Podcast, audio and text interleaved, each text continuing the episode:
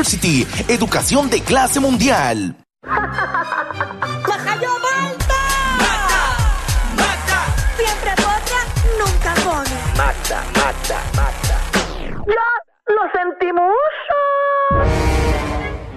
Todo parecía que iba a ser un viernes normal, que no había tanto chisme, pero hoy todo el mundo quiso hacerle todo. Llegó la potra, llegó la Magda.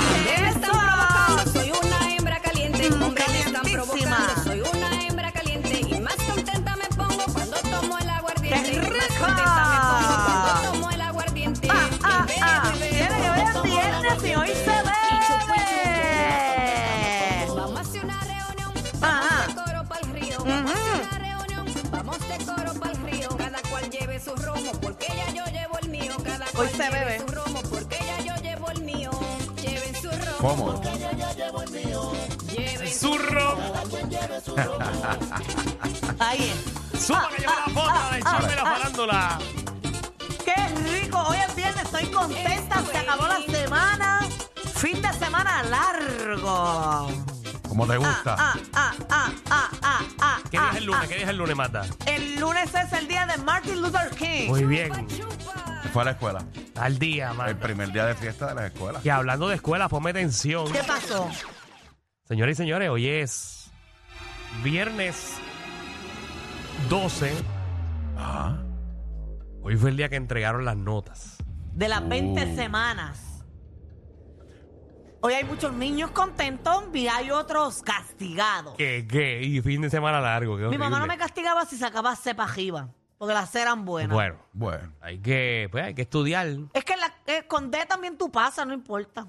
Mi Pero papá, hay mi que papá, mi sacar- papá era, Sí importa, sí importa. mi papá era bien exigente. Es bien importante tú tener un buen promedio para cuando quieras ir a la universidad, pues yo no cuando te- estudiaba, pero hay que estudiar, Para hay que, que- estudiar porque... Definitivo. no te verifiquen, pues verifique si Si puedes dice estudiar. Bori- Borinquen o Boriquén.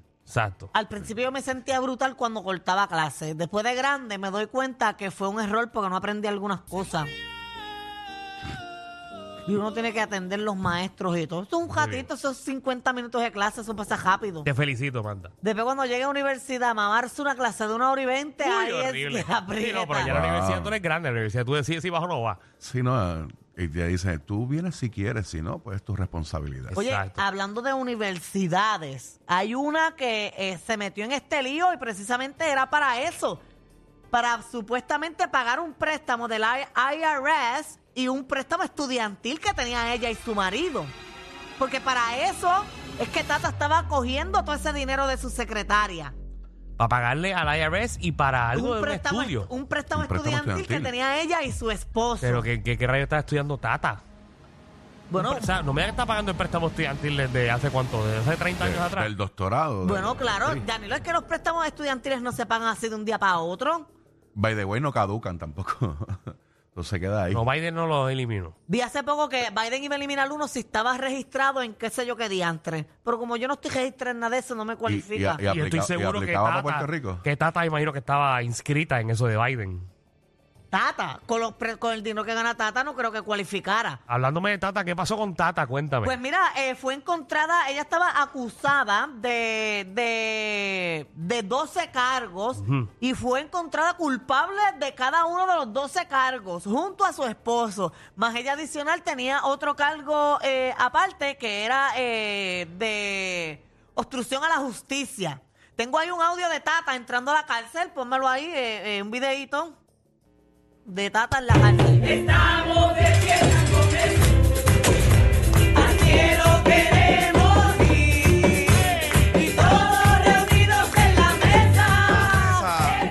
Ahí es. Ay, mi madre. Estamos de, para que ustedes vean, para que Tata vea que los homosexuales no somos los malos, era ella que se jodaba hasta los clavos de la cruz. Y ya, rayos. Sentí algo personal. ahí. No, eh, pues, pues.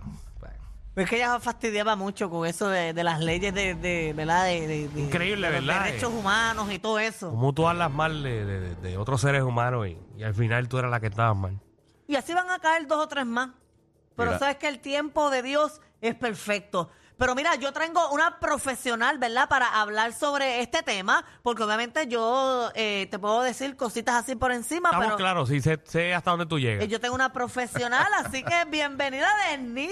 Denis Pérez. Buenas tardes, amigos. Buenas tardes. Qué bien te escuchas aquí, qué bien te oyes. Denis, que te vi, te vi en Año Nuevo, pero me metí cuatro copas más, te busqué y no te encontré porque ya me había embojachado. Bueno, ya en la primera no me estabas encontrando mucho. Qué bueno escucharte y excelente trabajo que estás haciendo en pelota dura. gracias, muchas gracias. Pues hoy, sí, hoy, hoy ha sido un día bien activo. Hoy definitivamente eh, María Milagros Tata Charbonnier y su esposo. ambos, Torta, torta, le cambiaron el nombre, ahora es Torta Charbonnier. Ay, ay, ay. Wow. Bueno, pues está- están, fu- fueron hallados culpables de todos los cargos. Se pensaba, y tengo que decirle que en algún momento eh, hubo alguna preocupación del trabajo de la fiscalía para probar algunos casos específicos, pero finalmente prevalecieron prevalecieron los casos de conspiración, eh, robo de fondos federales y soborno, fraude de servicios honestos y lavado de dinero. Además, a Charbonnier se le encontró culpable por obstruir la justicia. Ustedes recordarán que durante todo este proceso se, se conoció que ella borraba los mensajes de texto de su teléfono celular cuando tenía las conversaciones pidiendo su pidiendo el dinero. el Sí, pero era para que era para que la para que el teléfono no tuviera tanta memoria. Aprovechar la capacidad. ella. Sí. Sí, sí. La realidad es que ayer fue un día bastante largo, inusual en el Tribunal Federal, que tiene un horario bastante específico, pero la juez tenía, la juez Silvia Carreño, que atendió ese caso, tenía bastante interés en que finalizara la semana ya. Claro, hello, hello, fin de semana largo, Denis, hay que usar la lancha. Correcto. Pero tú sabes lo que pasa, que más allá de la lancha, es que allá este caso había tenido una pausa de tres semanas eh, por la Navidad y por la semana que la jueza tuvo el COVID. Eh, todos los casos, todos los casos, es importante la rapidez con la que se atienden. Un fin de semana más eh, con este caso pendiente puede poner un caso en peligro. Eso, eso lo dicen, ¿verdad? Los expertos en, en derecho.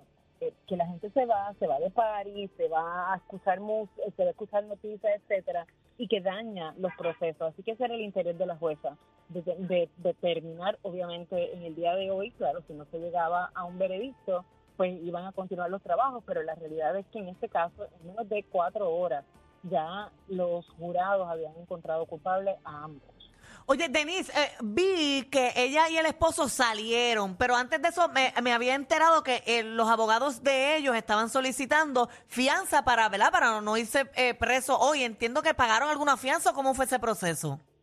Bueno, ellos van a estar eh, libres, eh, va- van a pagar una fianza, correcto, eh, pero eso se garantiza mediante propiedades, etcétera, las que yo estoy segura que ellos no tienen problemas en prestar.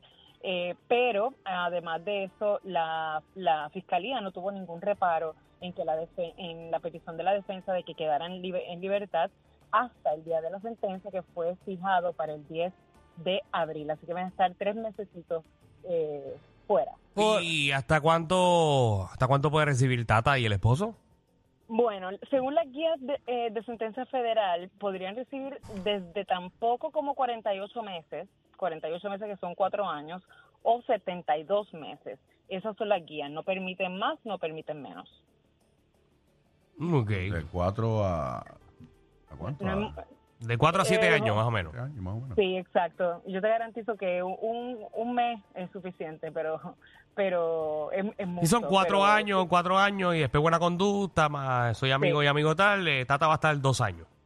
No sé si amigo amigo de tal, pero el, el comportamiento y los, las bonificaciones existen tanto a nivel estatal como federal y seguramente ellos se benefician de eso. Denise, eh, el hijo, el, el hijo de ellos dos también estaba acusado, pero lo sacaron. O sea, no fue que él se libró del 100%, porque tengo entendido que él va a tener que cumplir con algunas cierto tipo de cosas. Esas cosas que él va a tener que cumplir, ¿se sabe cuáles son o no se saben?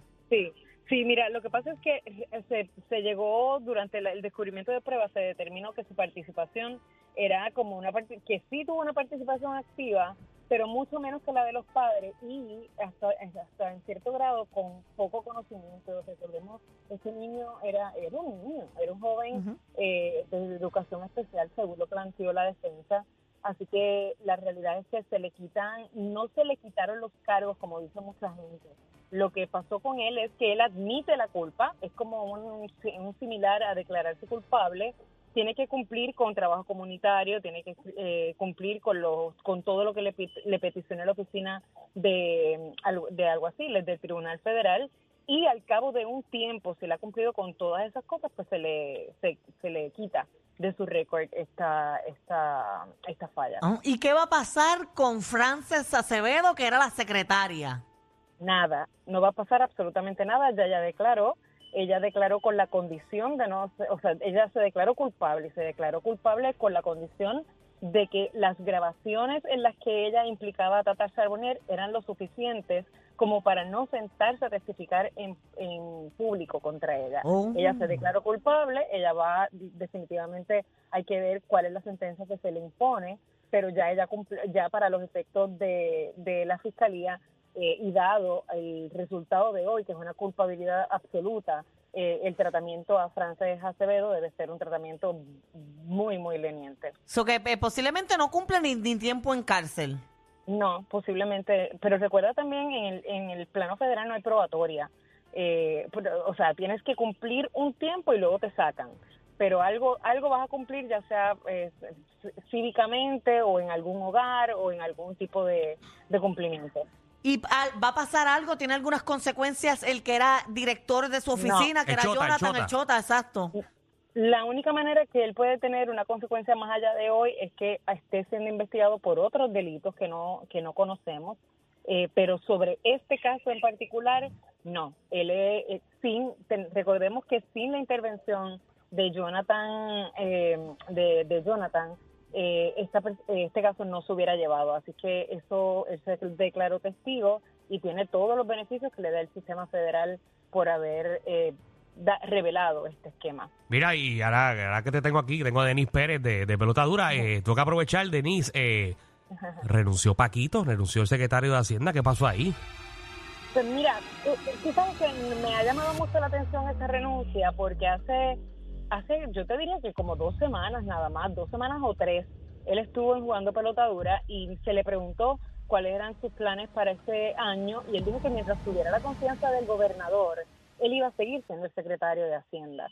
Eh, y entonces nos preguntamos qué pasó ahí, porque el gobernador entonces fue que ya no le, no le no le tiene confianza. La información que tenemos es que hubo una confrontación, no con el gobernador, pero con personal de Fortaleza, por la explicación que dio Paquito Párez en el caso específico de los créditos reintegrables.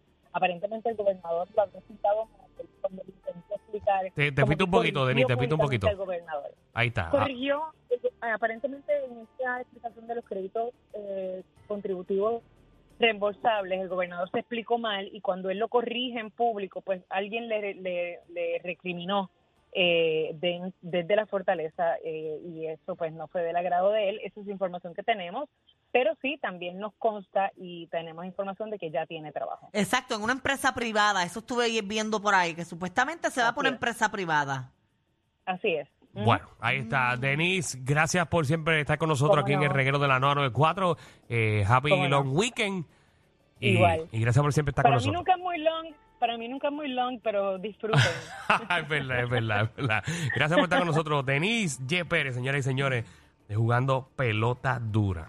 Bueno, ¿qué más manda? Oye, eh, Danilo, hay un bochinche porque mandaron a quitar una escultura de Tecachi de Cuba.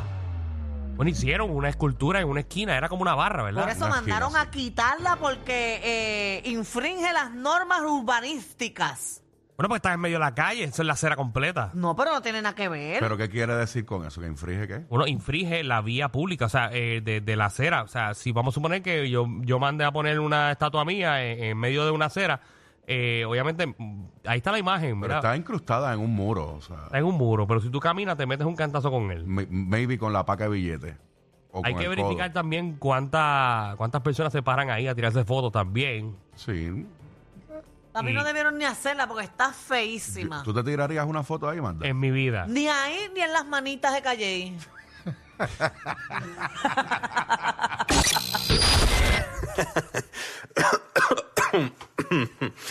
Ay, Dios. Te lo advertimos. Inhala y exhala.